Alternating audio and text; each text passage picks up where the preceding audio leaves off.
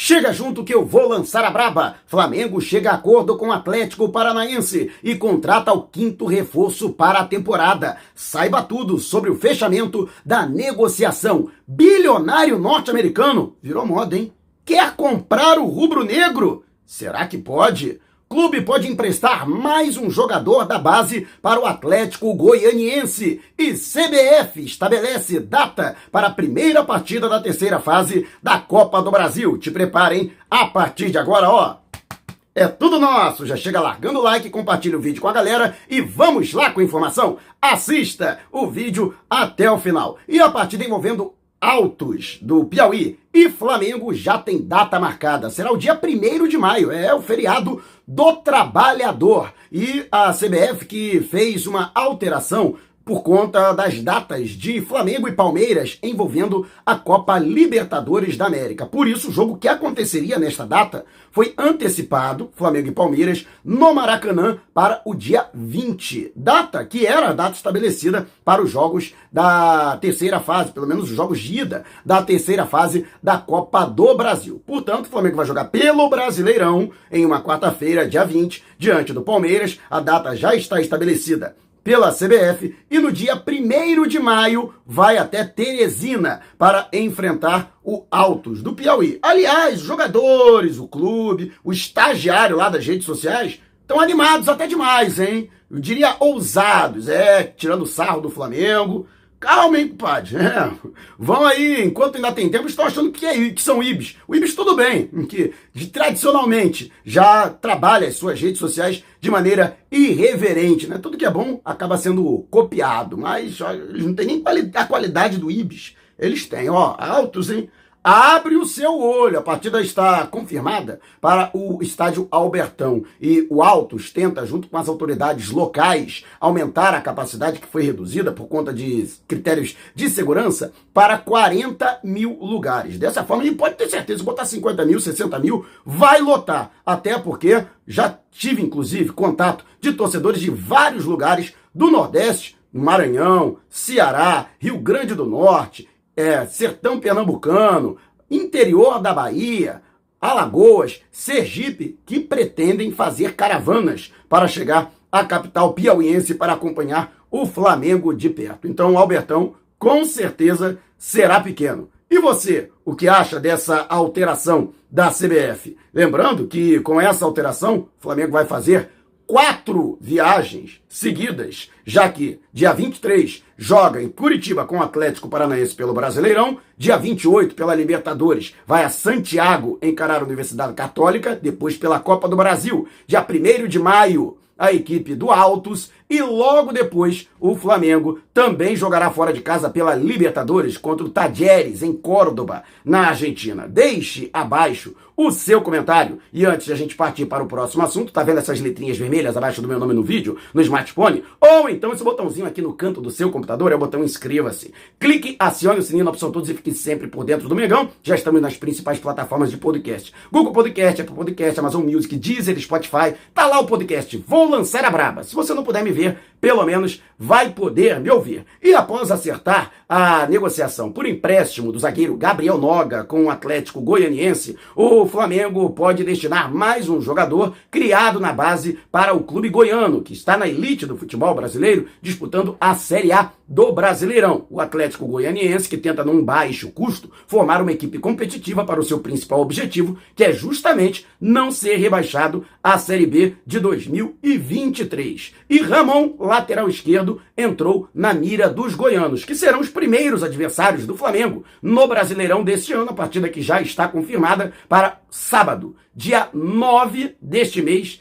em Goiânia, no estádio Antônio Alcioli, Acioli, né, perdão. E, portanto, eu estarei lá, hein? E quem sabe a gente não se encontra até mesmo pela Editur, você viajando para ver o Mengão de perto. Mas o Atlético Goianiense vislumbra aí a contratação do Ramon, jogador que até agora não entrou em campo na atual temporada com o técnico Paulo Souza, ficou uma vez sequer no banco de reservas, ele que teoricamente não teria características para realizar a função de ala esquerdo que pretende o treinador no seu esquema com três zagueiros. E por isso o Flamengo entende que como o jogador tem um longo período de contrato e também uma multa rescisória elevada, ele poderia atuar numa equipe com uma visibilidade, afinal de contas o Atlético Goianiense disputa a Série A, e dessa forma atrair o interesse de outros clubes, já que houve sondagens até mesmo de clubes europeus para o jogador e Caso ele seja negociado, o Atlético Goianiense também ganha uma papelinha aí como clube vitrine. Ou então ele volta para o Flamengo com mais bagagem, com mais rodagem, com mais experiência, até mesmo para o retorno técnico do atleta. E você, o que acha? Você emprestaria o Ramon para o Atlético Goianiense? Eu emprestaria, né?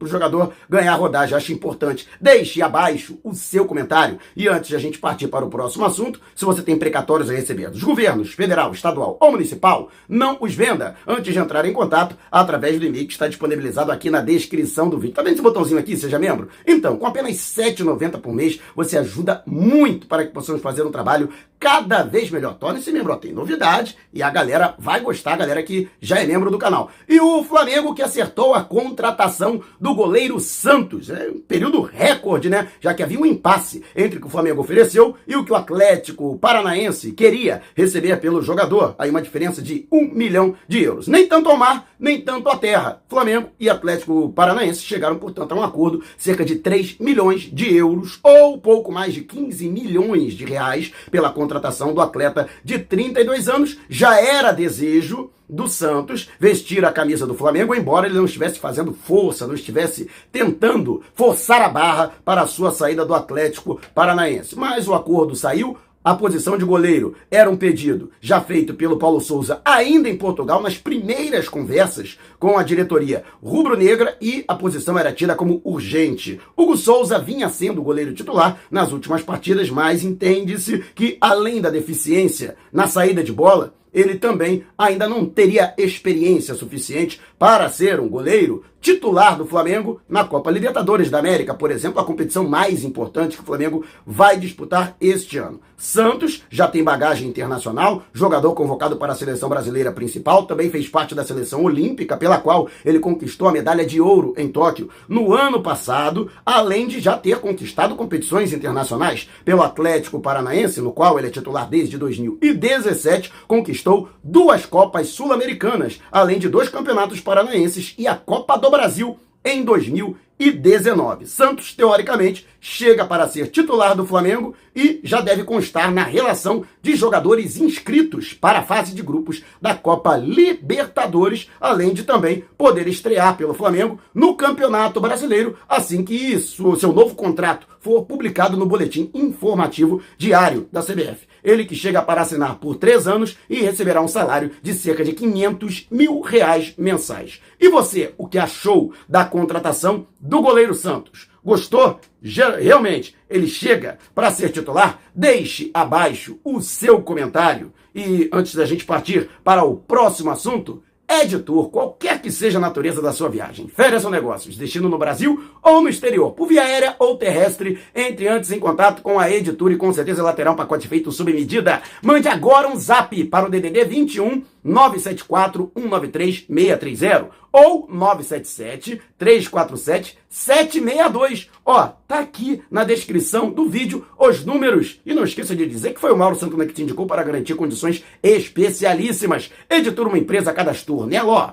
pode botar fé. E um bilionário quer comprar o Flamengo. Pelo menos este foi o tema da matéria de um diário norte-americano, o Nice Mating, que trouxe a informação de que o bilionário dos Estados Unidos, Dan Friedkin, eu acho que é essa a pronúncia do nome desse bilionário, ele que tem a fortuna calculada em mais de 4 bilhões, quase 4 bilhões e meio de dólares, teria a intenção de comprar um clube no Brasil e a sua prioridade seria o Flamengo. Vale destacar que Dan já está no mercado da bola. Ele que é diretor de cinema, mas também tem uma paixão muito grande pelo soccer, como chamam os norte-americanos, já que futebol para eles é aquele da bola oval. E ele é dono de nada menos do que a Roma, da Itália, clube que é comandado pelo português José Mourinho. A matéria não traz detalhes a respeito de quanto o bilionário estaria disposto a pagar para ter aí o Flamengo, mas fala a respeito da intenção dele de realmente entrar no mercado do futebol brasileiro. Vale destacar que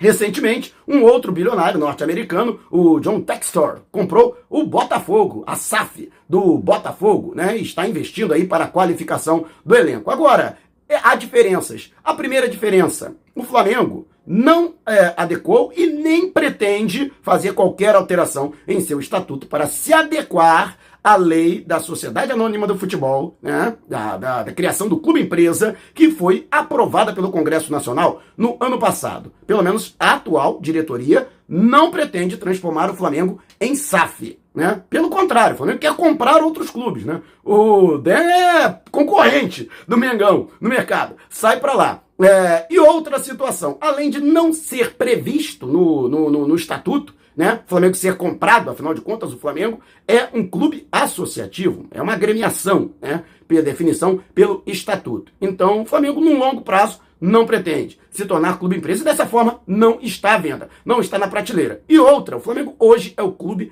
mais valioso, é a marca mais valiosa do futebol brasileiro, segundo vários institutos e trabalhos, estudos de pesquisa, como a Esportes Value, por exemplo, Flamengo, segundo esses estudos, é avaliado em mais de 2 bilhões de reais, quase 500 milhões de dólares. E, sinceramente, isso é valor de mercado, porque para comprar o Flamengo deveria pagar muito mais, porque o Flamengo é um clube superavitário. Recentemente, a diretoria até mesmo é, liberou a, o balanço contábil de 2021 com um lucro líquido de 177 milhões de reais. Ou seja, o Flamengo dá lucro, além da receita recorde de 1 bilhão e 81 milhões de reais. Ou seja, 2 bilhões para o Flamengo é negócio de troco de pão. Esse cara aí vai ter que vender tudo que ele tem para conseguir comprar o Flamengo. Essa é a realidade. Portanto, está descartada qualquer possibilidade de o Flamengo ser comprado, a não ser que ele queira um outro modelo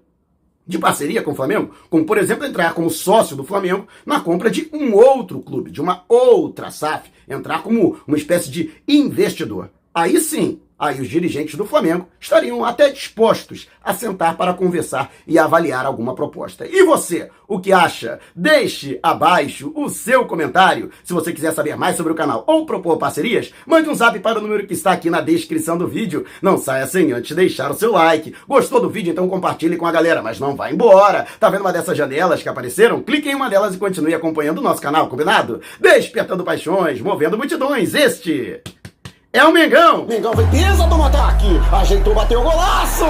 Gol!